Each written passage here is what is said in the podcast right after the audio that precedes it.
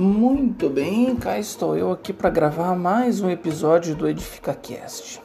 Bom, eu já faz alguns dias que eu, eu não gravo nada, na verdade eu estou com duas pautas na cabeça. Talvez até tenha esfriado aí porque perdeu o hype do momento aí dado ao contexto da política brasileira, mas eu vou gravar mesmo assim na sequência. Só que essa pauta que passou na frente agora ela está fresquíssima na minha cabeça porque eu estou vendo e pesquisando sobre estas coisas. Bom, qual é o, o fato motivador dessa pauta? A fonte helvética ou helvética, como que se pronuncia?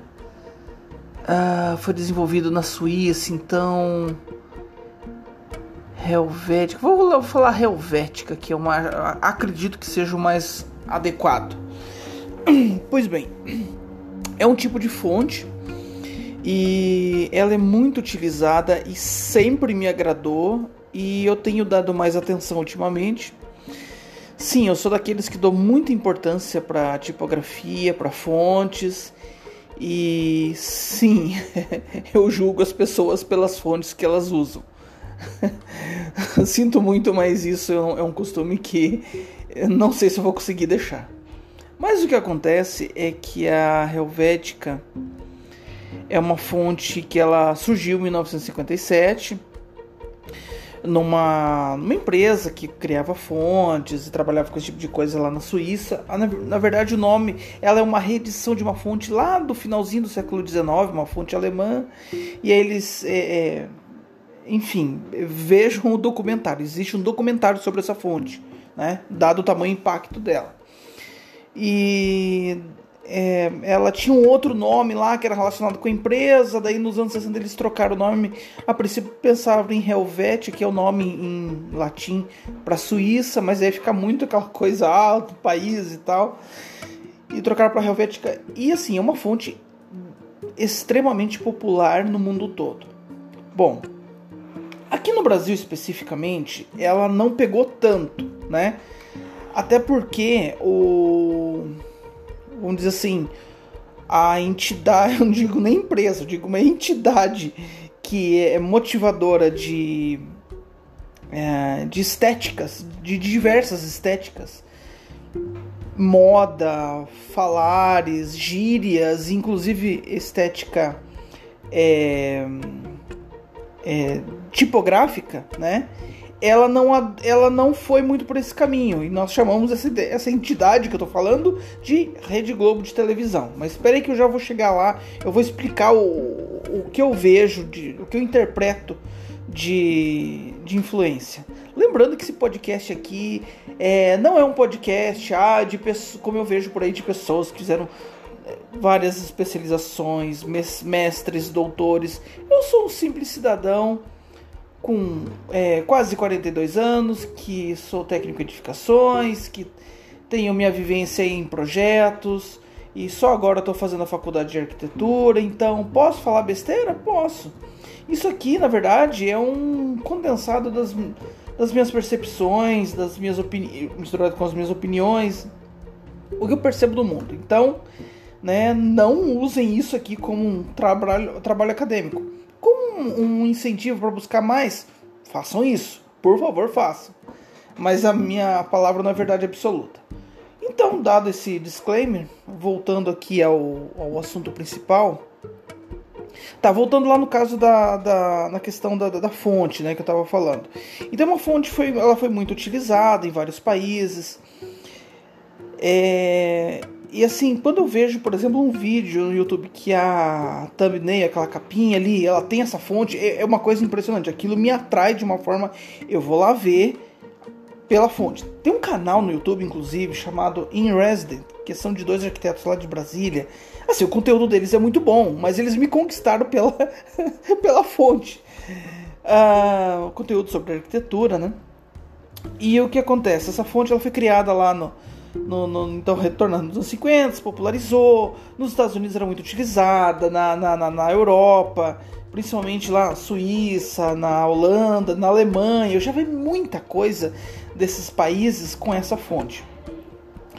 Hoje, é dia 19 de setembro. Então, há poucos dias atrás, é, foi o dia 11 de setembro e completou-se 20 anos do ataque às Torres Gêmeas. E aí todos os assuntos, eles voltam à tona, né? O ataque, na verdade assim, os ataques, os atentados terroristas de 11 de setembro e a queda das Torres Gêmeas, né? Que é parte do, do atentado, que eram quatro aviões e tal. Dois aviões derrubaram as torres. E eu, enquanto estudante de arquitetura e amante da, da, da dessa dessa arte, dessa técnica, eu sempre vou pesquisar. E, e você sabe como é que é YouTube, né? Você viu um vídeo de um assunto, ele começa a recomendar vários. E eu fui vendo um e outro, vendo vídeos sobre a inauguração das torres, é, sobre a construção, etc, etc. E começou a me chamar a atenção que a, toda a comunicação visual das torres era feita com essa fonte. Olha que legal, né? E aí me prendeu mais ainda, né? É, me prendeu o assunto assim e me, me lamentar por terem derrubado esse, esse, esses ícones da arquitetura. E nisso também eu me enveredei em pesquisar sobre o, o arquiteto. Ai caramba, esqueci o nome agora. Minori Yamaguchi. Ah, enfim, o arquiteto que projetou essas torres. O mesmo lá do caso famoso do Blue Eagle em San Luis. Aí dei uma olhada também nos outros trabalhos dele. Eu quero ainda pesquisar e eu vou inclusive gravar um episódio sobre esse arquiteto.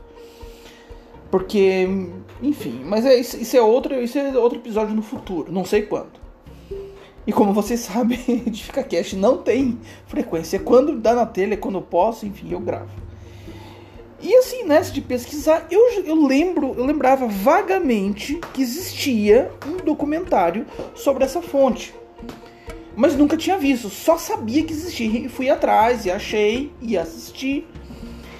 E assim, eu comecei a assistir ontem à noite, só que eu tava caindo de sono e dormi no meio. Eu, terminei, eu, eu terminei de ver hoje cedo. E fiquei pensando, raciocinando sobre, esses, sobre o que eu vi, sobre as, o que eles falam sobre design, sobre o que, o que, que isso quer dizer, né? O que uma fonte, por exemplo, o que ela o que ela queria dizer nos anos 50, ela ser usada hoje em dia é diferente. Ah, e tem uma outra coisa importante. Esse documentário foi feito em 2007. Então, assim, nós estamos aqui em 2021, então nós já temos uma distância bem grande é, já de mudanças na sociedade. Teria já se fosse gravado em 2019 2021 mais ainda, né? Porque daí já temos mais a. Temos todas as mudanças no mundo Ó, veja só, veja como o mundo mudou muito de 2007 para cá. Em 2008 nós tivemos a aquela crise nos Estados Unidos que se alastrou pelo mundo todo, que daí no começo dos anos 2010 ela essa crise foi lá devastando a, a Europa, daí ali a partir de 2014, 15 essa crise começou veio para cá, sabe? Então a, a ela foi se espalhando pelo mundo, né? Aí, a partir da metade dos anos 2010, nós tivemos a ascensão das extremas direitas em várias partes do mundo, inclusive aqui no Brasil, né? Que aí o fato que coroou essa ascensão da extrema direita, a eleição do Bolsonaro em 2018, né? E aí tudo que aconteceu em função disso, e aí para para coroar os problemas no mundo, né? Tivemos a a pandemia de, é, do, do, coronavírus, que né, se iniciou em 2019, mas se espalhou no mundo de fato em 2020, e aí todas as consequências disso. Né? Então a gente. É, ah, a outra coisa importante, nós tivemos também a, a, a, a disseminação das redes sociais no mundo todo, ali no começo dos anos 2010. Eles estavam falando em 2007, ali, eles até eles mencionam só o MySpace Aqui no Brasil nós já tínhamos adotado e, e, e, assim agarrado com todas as forças o Orkut. Então aqui nós já tínhamos, já estávamos assimilando essa questão de redes sociais. Mais para frente ali, ainda depois do documentário, aí começa a acender o, o Facebook, depois é, surge Instagram, outras coisas, enfim. Na época o YouTube era bem é, é assim, eu não digo inexpressivo, né? Ele já tinha uma importância. Acho que em 2007 o Google já tinha comprado o YouTube, porque eles estavam vendo o que vinham pela frente, ou modelando, projetando o que viria pela frente, né? Dando as, a, as coordenadas do que viria pela frente do YouTube enquanto é, é, redes sociais, canal de disseminação de informações boas e ruins. E. Ah, até me perdi agora. Nossa, eu tava num crescente aqui de raciocínio e de repente caiu. Ah, ah então, a, o Google tava. Já, 2007 é, já tinha comprado. O, a, eu tava falando do YouTube. Lembrei, lembrei.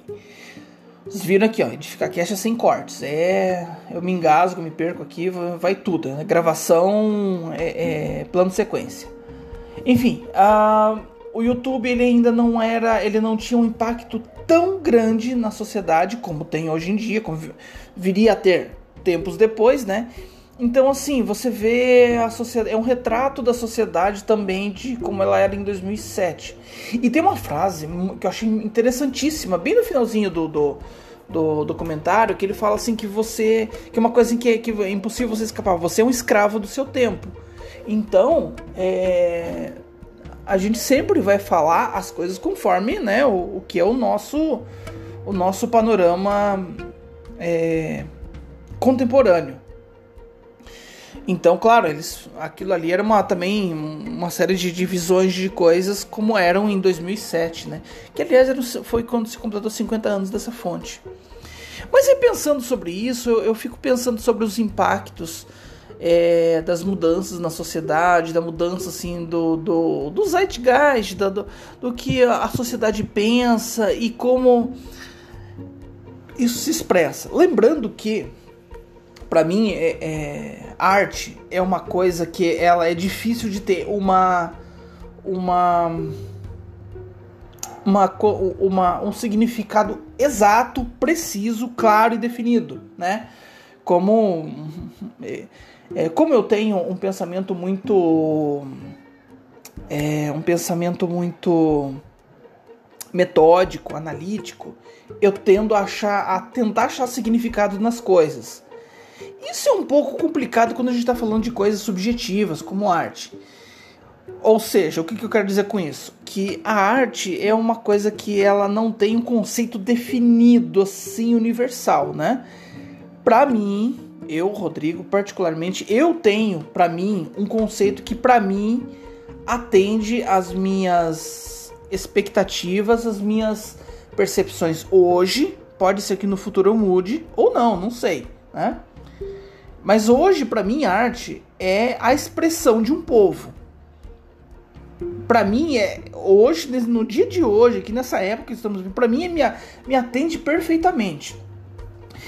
E, considerando isso, eu, eu começo a, a, a, tentar entender as coisas, os cenários, né, tudo mais, em função disso, né. E aí, olha qual que foi a viagem que eu comecei a fazer. Bom, a fonte helvética surgiu lá em 57, se espalhou nos anos 60, né? Nos anos 70 ela já começa a entrar em deca... não decadência, não é uma palavra muito forte.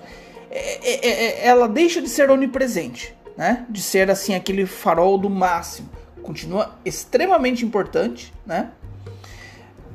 Tempos e tempos depois, ela tanto é que ela hoje em dia ainda é, é que o, o, o documentário 2007, 2021 aqui já a coisa já, não tem tanta onipresença da, da fonte.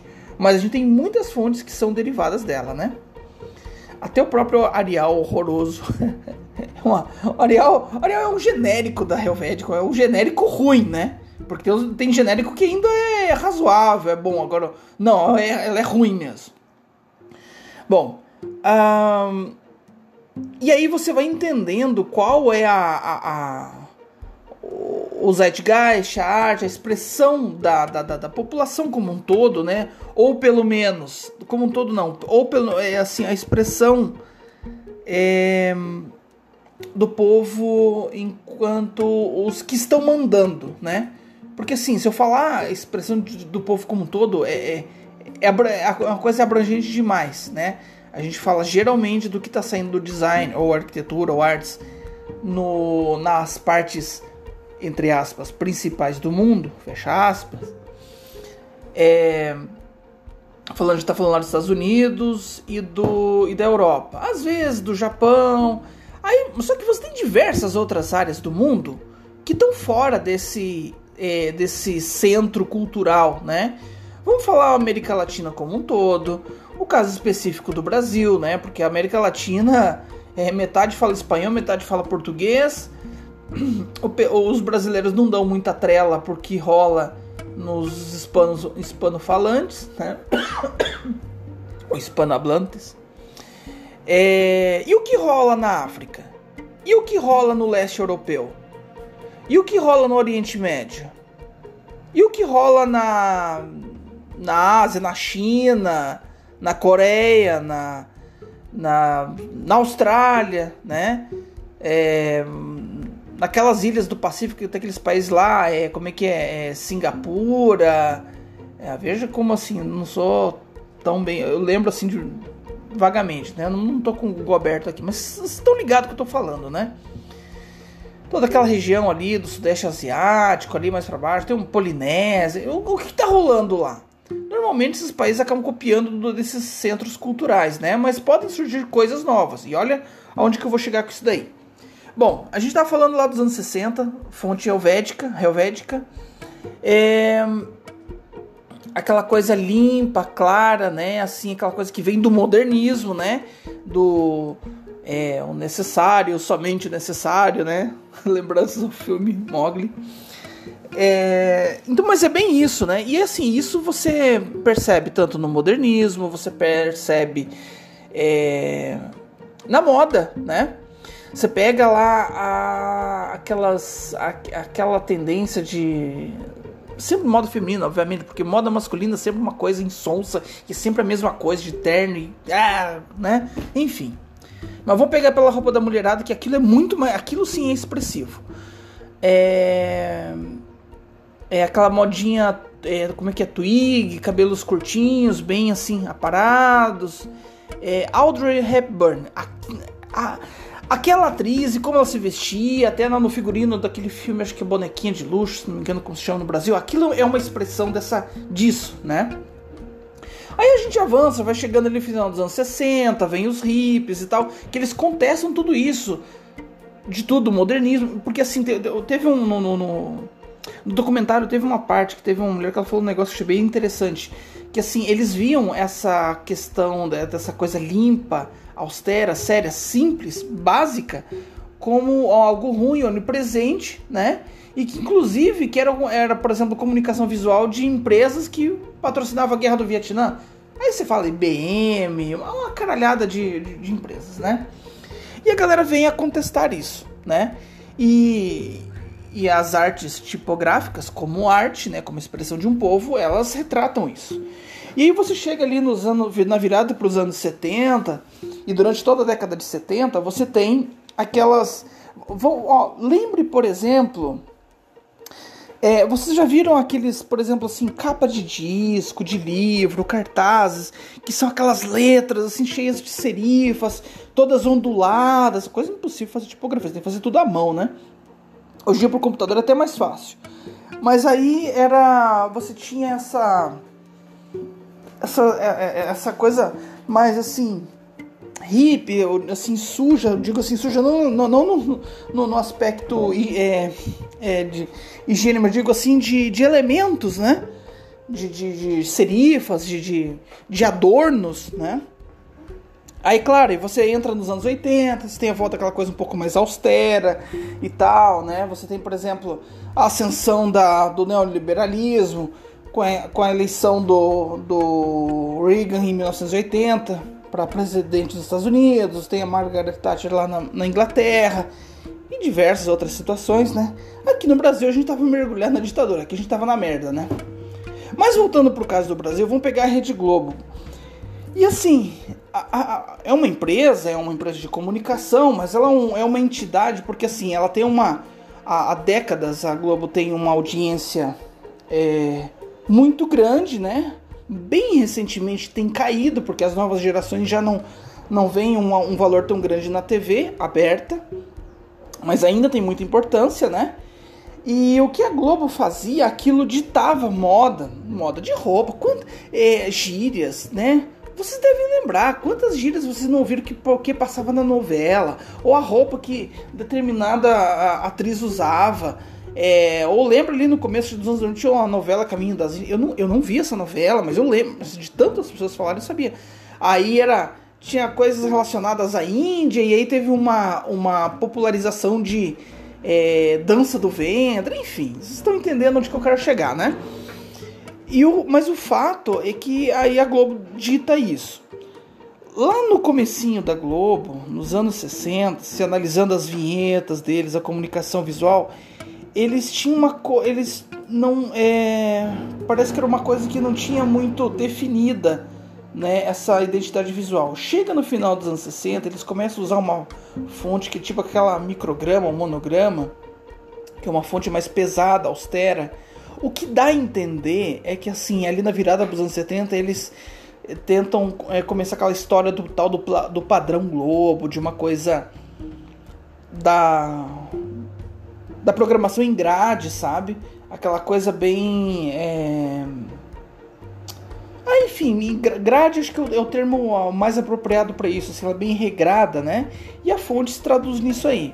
Na virada para os anos 80 ainda é, só que é uma fonte é muito específica deles. Lembrem a palavra globo, o G e o L grudados, aqueles As que assim um lado é reto e o outro é inclinado, e não os dois inclinados, como na fonte helvédica e na maioria das fontes, né? Falando A maiúsculo, claro. Então, o que acontece? A, a, eles vão ditando isso e acaba que não é. Isso não é a, a, a Ayurvédica ela não é tão popularizada no Brasil.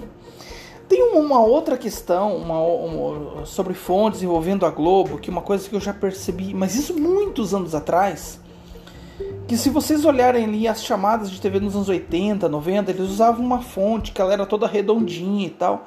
Claro que eram fontes que eram fáceis de ler naquelas TVs de tubo que você tinha resolução de equivalente a, a, a a 480 pixels, alguma coisa assim. Então a fonte ela tinha que ser, ela não podia ter muito enfeite, né? Porque senão ela fica toda borrada, fica muito ruim. Ah, e aí, além do problema da resolução das câmeras das TVs, tinha o problema de transmissão, porque era uma transmissão analógica, né? E você deve lembrar, chuviscos, imagem tremida, então ficava tudo muito ruim, né? A probabilidade da mensagem não ser entendida era muito grande. E eles tinham uma fonte que era redondinha, e aqui em Curitiba é, se usou durante muito tempo nas placas de rua, toda a comunicação visual de placas de trânsito. É, existiam uma, umas placas, é, não sei se ainda hoje em dia fazem, não estou lembrado agora. Por exemplo, imagine uma placa de escola, né?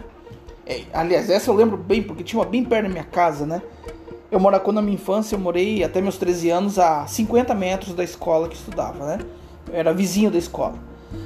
É, tinha uma placa, é, lembrem de placa de trânsito, assim, tem aquela placa é um, que é um losango com uma forma assim de uma criança, né? Um pictograma.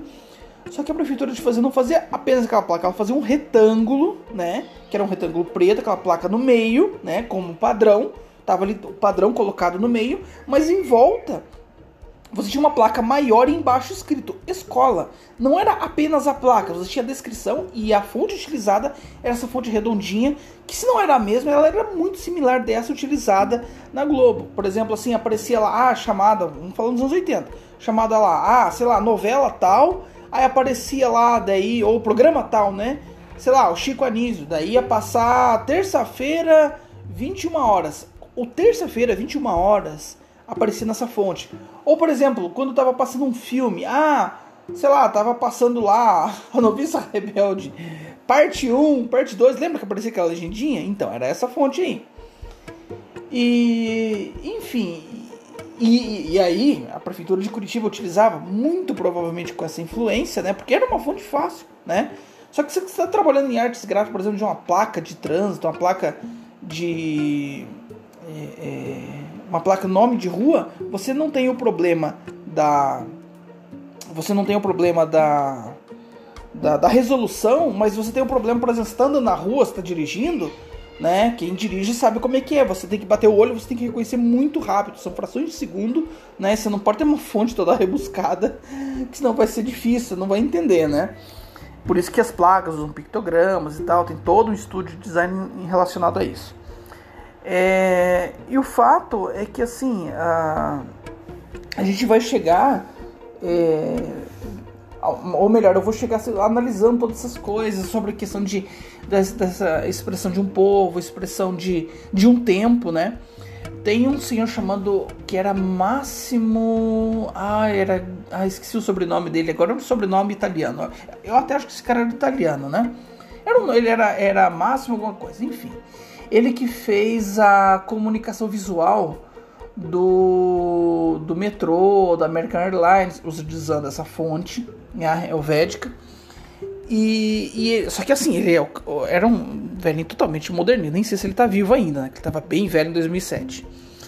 Ele fala é, sobre a aspirações que, que os designs novos para ele, né? Nos anos final dos anos 60, dos anos 70, dos anos 80 entraram aquelas coisas é, mas assim, é, pós-modernas, até hips. Aí eu, no documentário eles, vão, eles falam um pouco ali sobre aquele design bem grunge ali dos anos 90, começo dos anos 2000. Lembrem, por exemplo, a capa do Capital Inicial daquele acústico MTV de aquele 2001. É bem, bem essa linguagem, né? E então é, o, o, fato é que assim ele, ele fala assim que a ah, que o pessoal do modernismo eles tinham uma é, peraí, deixa eu voltar uns passos atrás para explicar melhor isso, isso daqui. O modernismo é aquela entre é, diversas questões, um ponto importante do modernismo é que ele era uma a procura de uma resposta, né, para um mundo pós-guerra, né? Então tava de novo aquela parte principal do mundo todo arrasada, né? Na verdade é a Europa, né? Porque os Estados Unidos né, só sofreu lá em Pearl Harbor, no continental não teve ataque. Mas enfim, o mundo, entre aspas, né? É, estava destruído e com uma resposta para a reconstrução. Então você tinha um, um, ali no modernismo uma coisa é, única, padronizada, fácil, direta. E aí, uh, no, no, no pós-modernismo, é, é, essas questões são contestadas. E ele fala né, da, da, dessa, padron, dessa padronização. Caramba, pior que eu me perdi, eu tô vendo que eu tô me repetindo aqui. Mas vamos lá, vamos lá que eu me acho. É, isso aqui tá sem roteiro nem nada. tô falando aqui na, na. Como eu falei, é podcast plano de sequência. É. Caramba, às vezes eu, eu me perco dentro dos meus pensamentos. Eu fico perdido, eu tenho que me achar de volta o fio condutor. Tá, o. Então, esse cara, ele, ele, ele come... Ah, entendi. Lembrei agora aonde que eu queria chegar. Então, esse senhor, ele falava dessa questão do pessoal do modernismo, que eles tinham um objetivo, eles tinham um norte, aquela coisa de reconstrução, de, é, de crescimento padronizado. Só que a gente sabe que o ser humano, ele sempre procura se diferenciar, né?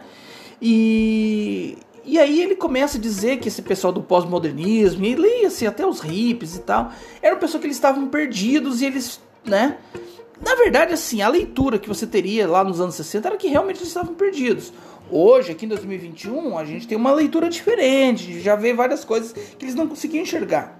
É a mesma coisa, a gente não consegue enxergar o nosso contexto como um todo de 2021. A gente vai conseguir ver isso daqui muitos anos, né? A gente precisa de um distanciamento histórico. E aí, o que acontece é que a, a, a aonde que eu quero chegar finalmente com todo esse trololó é que qual que é o que, que a gente está buscando hoje em dia, né? Aonde que a gente quer chegar? Nós enquanto sociedade e aí vamos falar nós da arquitetura, né? Com, com as nossas com os nossos projetos. O que, que direcionamento que a gente quer dar? Fica esse questionamento. Talvez essa pergunta feita em 2019 ou comecinho de 2020, ela seria muito diferente. Né? Assim, aonde que nós chegaríamos? Ou talvez seria até mais confuso. É, as coisas que a gente começa a enxergar agora nesse pós-pandemia é que assim, que as pessoas, eu acredito que as pessoas vão pensar muito mais é, ah, que as pessoas vão sair melhores. Não sei porra nenhuma. Não, não é assim. Vão ter mudanças, mas elas não serão sutis elas vão ser sentidas com o decorrer do tempo. No começo da pandemia as pessoas pensavam isso. Veja como, né, como éramos inocentes em 2020. Mas as pessoas vão pensar mais assim aquela questão do coletivo. De que forma? Por exemplo, assim, uma casa, ela ter é, ambientes mais integrados, mais é, confortáveis, mais é, aprazíveis para reuniões de pessoas, seja para você ter um desde um home office, receber o cliente bem ou até se reunir com os amigos, com os familiares, né? Salas amplas, cozinhas amplas, né? O ato de cozinhar já é uma coisa que já vinha essa moda, mas isso eu vejo sendo intensificado, né?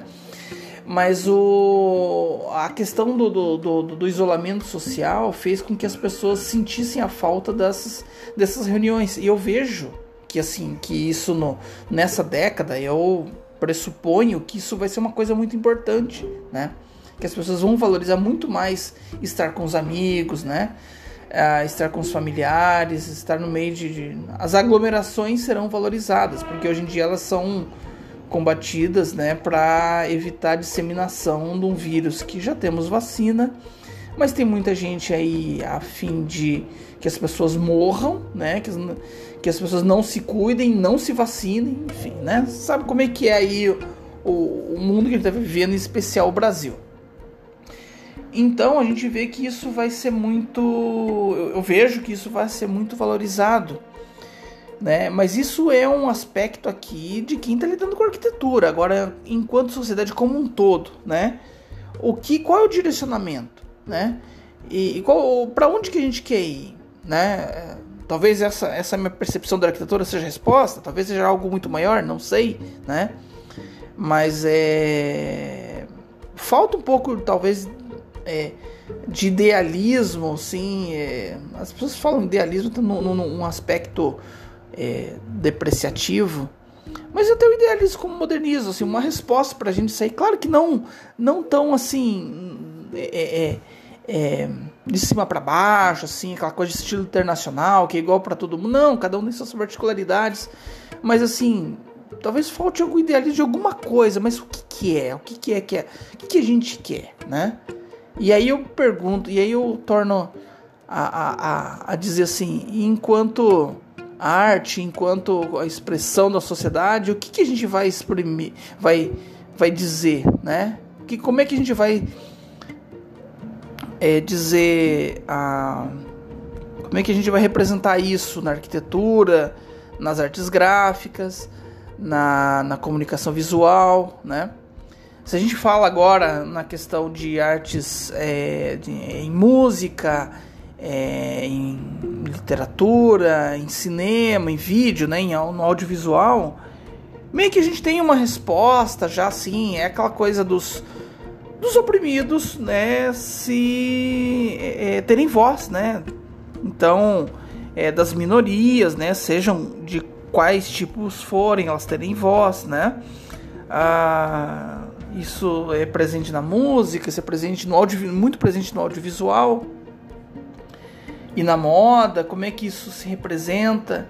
Enfim, então é, é eu comecei a gravar o episódio para dar respostas e saio daqui com mais perguntas do que respostas, né?